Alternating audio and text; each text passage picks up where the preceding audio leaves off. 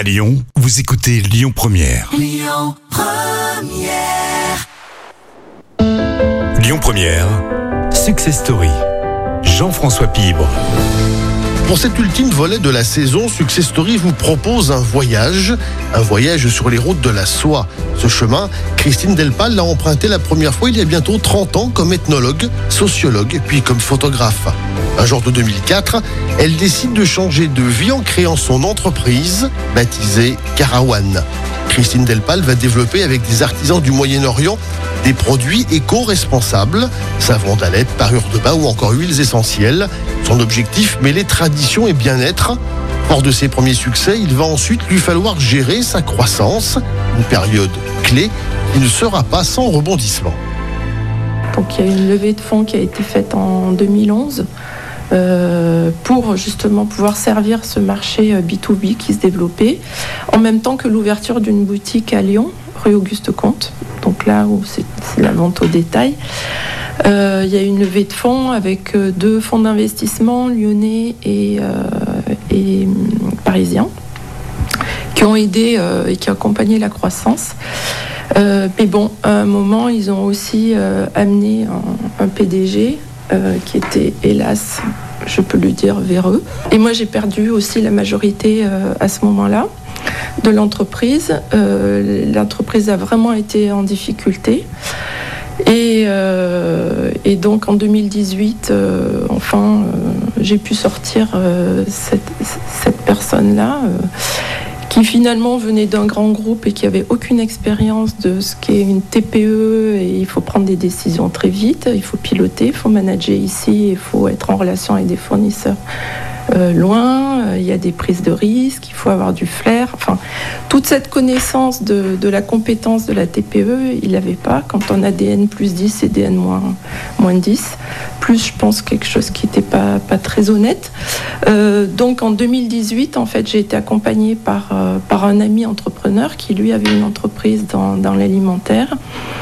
Et, euh, et j'ai repris finalement la majorité euh, de la société en rachetant un des fonds, en reprenant le, les parts de, ce, de, de, de, ce, de cet associé. Et aujourd'hui, on est vraiment dans une, je dirais, une vraie structuration de l'entreprise autour de, la mutualisation de compétences. Et, euh, là, il y a quelque chose qui est très innovant, au-delà aussi de l'innovation produit, qui est très innovant bah, dans l'entrepreneuriat. Et je pense que quand on a des ressources qui se réduisent, parce qu'on a, on était dans cette période de crise, euh, ben on se rapproche, on se rapproche des autres, on essaye de faire ensemble. J'imagine que quand on crée une entreprise, surtout une entreprise comme la vôtre au départ, on a sûrement beaucoup appris sur soi-même aussi, sur les autres et sur soi-même, non? Oui, ben oui, oui, on a appris.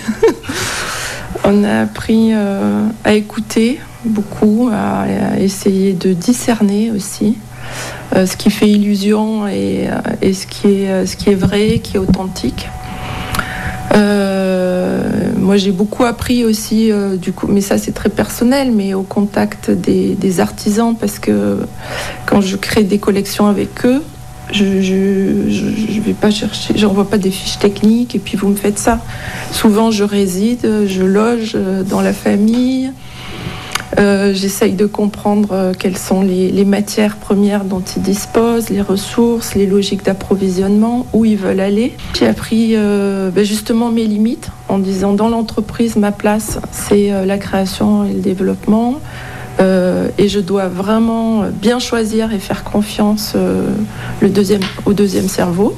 Et j'ai appris aussi aujourd'hui où quelque part nos idées qui étaient un petit peu pionnières, avant-gardistes autour de, de l'économie solidaire, de l'économie circulaire, du développement durable. Maintenant, tous ces mots, c'est du mainstream. Il y a beaucoup de marques d'entreprises qui font du greenwashing, qui se développent sur un petit concept type zéro déchet, juste parce qu'ils ont un produit emballé dans un carton recyclable, ça suffit pour faire un concept. Le produit est peut-être fabriqué avec de l'huile de palme qui contribue à la déforestation. Il est peut-être fabriqué de manière industrielle en, sous-payant euh, des ouvriers. Voilà, donc j'ai aussi appris que finalement, il euh, n'y a pas d'acquis, qu'il faut toujours continuer à, à, expliquer comment enfin, pour mettre en relation le consommateur et, le producteur, mais en expliquant y compris la complexité.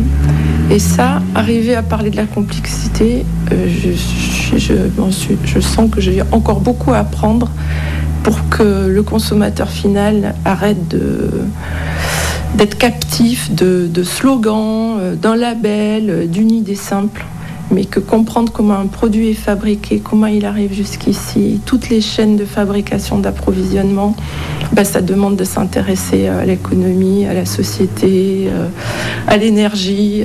Comment on peut justement, dans les années futures, réellement éduquer la population à, ce que vous décrivez euh, fort justement? C'est une question qui m'anime encore. Je ne suis pas sûre d'avoir les réponses. C'est vraiment chaque jour ce qui nous amène à réfléchir. C'est vrai qu'une boutique, je trouve que c'est fabuleux, une boutique physique. Parce que, et on le voit dans notre, dans notre boutique, les gens rentrent et disent ici on s'en respecter. Chaque produit a une histoire.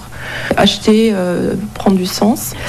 Et puis de l'autre côté, il y a le monde du digital qui est euh, en train d'émerger euh, en grande puissance, où on se dit que c'est fabuleux, qu'on peut raconter des tas d'histoires, qu'on peut toucher un public énorme, euh, qu'on peut faire des, des, podcasts, des vidéos, montrer les producteurs, enfin voilà, qu'il y a toute une somme de médias, d'informations qui vont rendre l'information et la communication possible mais ça foisonne dans tous les sens. Donc euh, là, on est dans cette phase aujourd'hui euh, chez Carawan, on a, très, on a vraiment négligé toute cette dimension euh, de communication, de réseaux sociaux. et à la rentrée, on veut vraiment se poser sur cette question pour dire comment justement sur ce domaine-là, on peut rester ben, fidèle à, nos convictions et, être lisible, direct, perceptible. Après 17 ans d'existence, Carawan est aujourd'hui une société stable et riche de ses fondamentaux. À suivre la semaine prochaine dans Success Story. C'était Success Story avec Sixième Sens Immobilier, l'immobilier à haute valeur partagée. Écoutez votre radio Lyon Première en direct sur l'application Lyon Première, lyonpremière.fr et bien sûr à Lyon sur 90.2 FM et en DAB+. Lyon Première